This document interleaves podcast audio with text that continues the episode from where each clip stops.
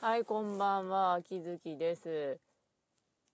というわけで、あのー使ってたんですよね、イコカ。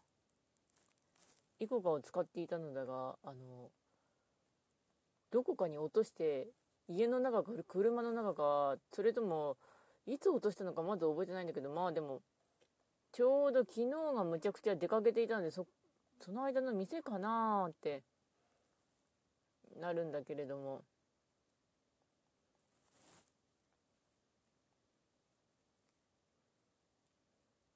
うん、とりあえずイコカ探した方がいいんですね。多分中にちょっとだけ金が入ってるのと、まあ、すごく見てれば多分、見てればつか多分分かりやすいイコカなんだけど、まあ、それはそれとして、ちなみに昨日は猫の予防注射に行ってきました。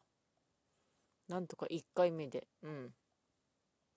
もう1回打たなければいけないのだけれども、もうちょっと後になりますね。なぜならば私はクリスマスが終わったらほぼ仕事だからだ。